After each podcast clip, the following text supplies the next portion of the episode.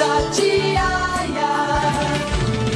jornalismo. A Secretaria Municipal de Educação de Mariana comunica que, devido à grande demanda de inscritos no processo de designação online, foi necessário alterar o cronograma anteriormente divulgado, sendo que, primeiramente, será publicado apenas a classificação para professores dos anos iniciais do ensino fundamental e educação infantil, em razão de ter sido exaurida a lista dos aprovados do processo seletivo número 1 de 2018. A Prefeitura de Mariana ainda informa que eventuais questionamentos acerca da classificação deverão ser feitos no período de 8 da manhã, no dia 1 de março, até o meio-dia do dia 2 de março.